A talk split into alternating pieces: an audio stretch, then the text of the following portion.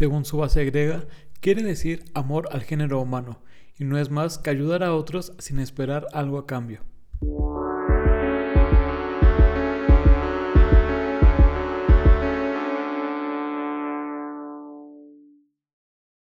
Bienvenidos a nuestro podcast Más que Memoria.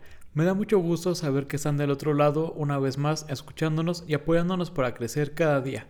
Este capítulo lo queremos dedicar en agradecimiento a la benefactora de nuestra empresa, Sonia, por quien se ha hecho posible el desarrollo empresarial. Además, aporta un porcentaje que junto a una parte de nuestras ventas nos permite hacer donaciones en especie a familias que necesitan un apoyo extra. Antes de entrar al tema de hoy, vamos a definir qué es la filantropía.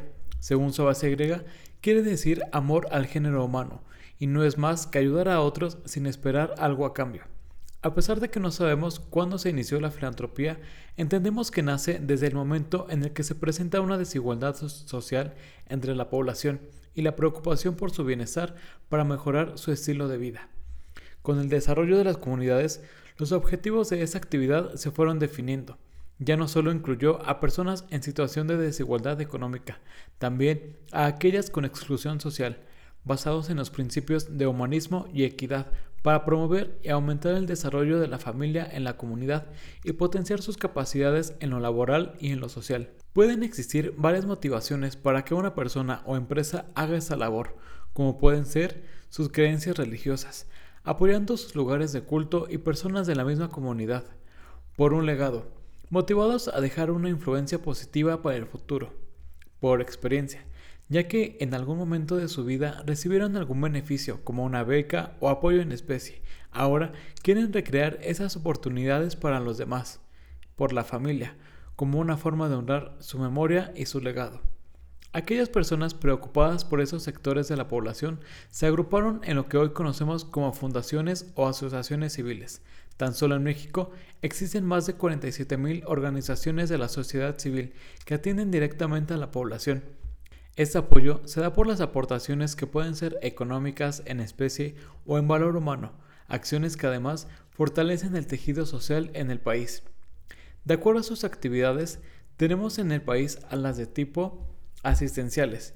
Apoyan directamente a grupos vulnerables por edad, sexo, alguna discapacidad o por pertenecer a alguna comunidad indígena y pueden dar atención a vivienda, alimentación, rehabilitación médica, asistencia jurídica orientación social o apoyo para el desarrollo de comunidades. Educativas. Brindan directamente educación en cualquier nivel. Culturales.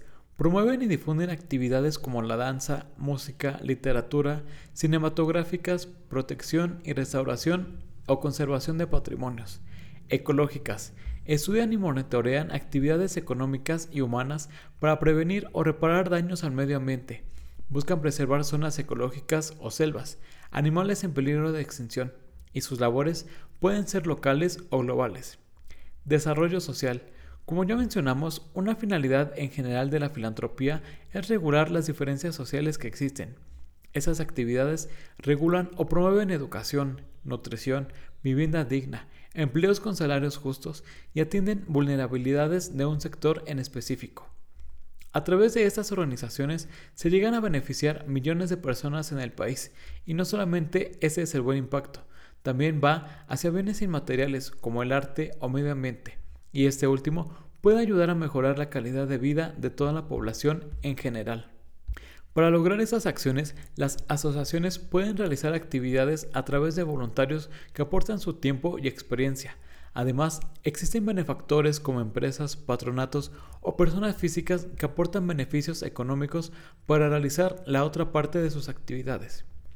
Igual que las asociaciones pueden recibir incentivos económicos e inmateriales, se comprometen a que los servicios que ofrecen sean de calidad para todos sus beneficiarios y en las reuniones que mantienen su órgano interno se comprometen en mantener o modificar sus estatutos para que la finalidad por la que fue creada se mantenga y se apegue a los cambios de la sociedad. Al igual, se pueden someter a auditorías por parte de analizadores nacionales o internacionales que verificarán el apego a su objetivo y la buena y transparente distribución de recursos que administran. Como una buena práctica de empatía o solidaridad, todos podemos aportar algo que esté a nuestro alcance. Ningún apoyo es poco y todo genera un gran impacto en la población. Así que si nos identificamos con alguna causa social, podemos acercarnos a estas organizaciones para iniciar nuestra labor social.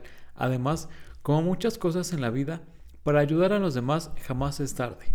Reiteramos nuestro compromiso. Basados en nuestra filosofía, brindaremos nuestro apoyo a aquellos pacientes y sus familias que requieran un apoyo extra. Queremos que todos tengan acceso a un tratamiento completo y de calidad. No olviden seguirnos en nuestras redes sociales y compartir nuestros episodios para llegar a todos. Gracias por escucharnos.